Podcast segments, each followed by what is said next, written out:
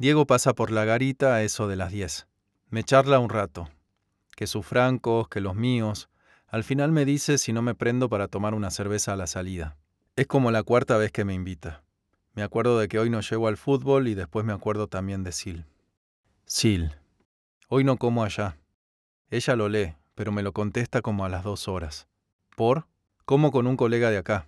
Lo lee enseguida. Esta vez directamente no pone nada. En el chalet nada. Las ventanas y las puertas todas cerradas. Ni siquiera se la ve que salga la chica. No más el viento, bamboleando los árboles. Si no fuera por el parque que le arreglaron ayer, casi que parece una casa abandonada. Abro la libreta mientras lo espero al paraguayo. Viernes 14. Chalet. Lucila no salió en todo el día. Diego me espera atrás de un árbol en la rábida. Julián, qué bueno que te copaste. ¿Vamos por Palma? Ocho y pico ya, pero la calle bastante cargada. Es doble mano, más ancha que las otras.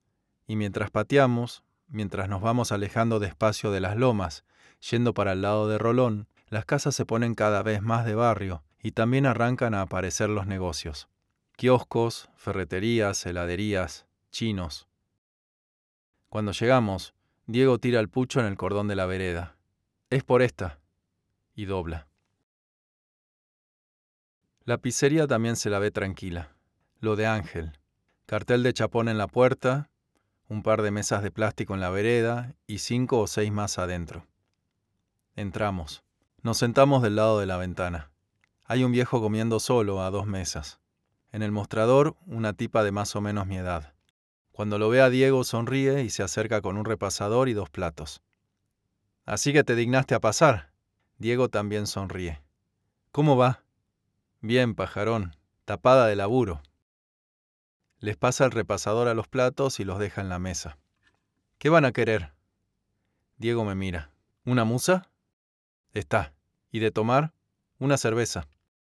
No, yo con una coca chica estoy, le digo. Diego mueve la cabeza. Bueno, una cerveza y la coca. La tipa dobla el repasador mirándolo a Diego. Qué bueno verte de nuevo por acá. Y después me mira a mí. No te juntes mucho con este. Haceme caso. Voy al baño. Cuando vuelvo, en la mesa ya están las botellas y los cubiertos. Diego agarra la cerveza. Macana que hoy no está la hija. No sabés lo que está. Con las mismas tetas que esta, pero pendejita. Cuando lo veo que me quiere servir, me inclino. No, a mí no me pongas. ¿Ni para brindar? No, no tomo yo. Diego mueve la cabeza. No fumás, no chupás, te debe salir barato. Me sirve coca. Después se sirve cerveza a él. Levanta el vaso. Salud, salud, por cambiar de laburo. Y toma un par de tragos. Se la pasa un rato hablándome de la familia de la mujer y del hijo. Pero más que nada del hijo. Lautaro tiene un año. Diego dice que está podrido de la garita porque casi no lo ve. En la primera de cambio te juro que me voy a la mierda. Cuando llega la pizza se calla. Los dos nos ponemos a comer. Nos ponemos a comer en serio, como si no hubiera otro día. Recién después de la tercera porción al hilo, cada uno se tira para atrás en su silla. ¿Y vos, tu pibe? me dice. Ahí anda, le digo yo. Va al colegio. ¿Y qué onda? Nada, buen pibe. Pelo una aceituna. Tiro el carozo en la bandeja. Pasa que últimamente anda medio perdido. ¿Cómo perdido? Bueno, este año cambió. Empezó a parar con unos pibes ahí del barrio. Unos cacos que no me gustan un carajo. ¿Por? Y... un par ya estuvieron adentro. Diego larga el vaso. Uh, y vos decís que el pibe... Tomo coca. Me paso la lengua por los dientes sin abrir la boca. Yo ya no quiero ni pensar. Pero se va de gira en todos los tiros y no labura. No hace nada. Y nosotros con la madre le pasamos lo justo. De algún lado la saca. Diego se rasca un brazo. Capaz lo aguantan los amigos. ¿Con qué? Si están todos en la misma. Ahí él ya no contesta. Apoyo los codos en la mesa y miro la ventana los autos que van y vienen por Rolón. Pero bueno, ahora se puso a salir con una chica. Una buena piba, laburante, ¿viste? Capaz remonta. Diego mira la pared. Ojalá.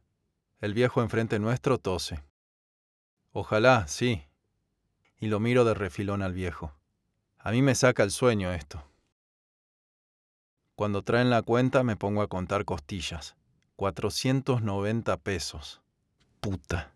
La tendría que haber visto venir. San Isidro. Abro la billetera apenas la tipa se va. Disculpa, hermano, no llego. Poné por mí y ahora busco en el... Pero el pibe se pone a chistar. No seas boludo. Saca un par de billetes. Me clavé dos birras. Mirá si me vas a venir a bancar los vicios. Diego tiene su bondi del otro lado, pero me acompaña hasta la parada de Márquez. No hay nadie. Nos sentamos. ¿Y en tu cuadra qué onda? ¿Ya te hablas con alguno? Con un par. ¿Bien? Sí. Después me agacho para levantarme una media. Hay una tipa nomás. Una que hablé un par de veces. ¿Cuál? Una que vive ahí enfrente, en el chalet. Sí, sí. ¿La MILF decís? ¿La qué? La veterana que se parte. Esa. Lucila creo que se llama, me dice. Lucila, le digo, sí. ¿Y qué pasa? Nada, medio pirada. ¿Por? Por un segundo me acuerdo de ayer. Vuelvo a ver esas tetas hermosas temblando abajo del vestido. Me pareció nomás. Vos sabés qué hace, si labura o... Diego chista. Del marido debe laburar. El viejo de la silla de ruedas. ¿Lo tenés? La tiene toda. Laburaba para los milicos, el chabón. Diplomático, creo. Mirá. Sí, a mí me contó Miguel, el que laburaba en tu puesto. El tipo le saca como 20 pirulos. ¿Tanto? Sí, está arruinado. Tiene como 80. ¿No lo viste vos? De lejos. Diego escupe, mirando para la esquina del hipódromo. Igual acá está lleno de casorios así. Minas que se parten con viejos de guita. Fíjate esa que vive al lado del chalet. La tetona. ¿Cuántos años tiene? Y mira con el Paganini que anda. Diego engancha el pucho con el dedo al medio y el pulgar y lo tira para la calle. Para mí esta del chalet que vos decís hizo la misma. Si está buena ahora, imagínate hace un par de años. Nada más que el tiro le salió por la culata. Ahora le tiene que hacer de enfermera al viejo. Limpiarle el culo, darle de comer. Más vale que va a quedar pirada.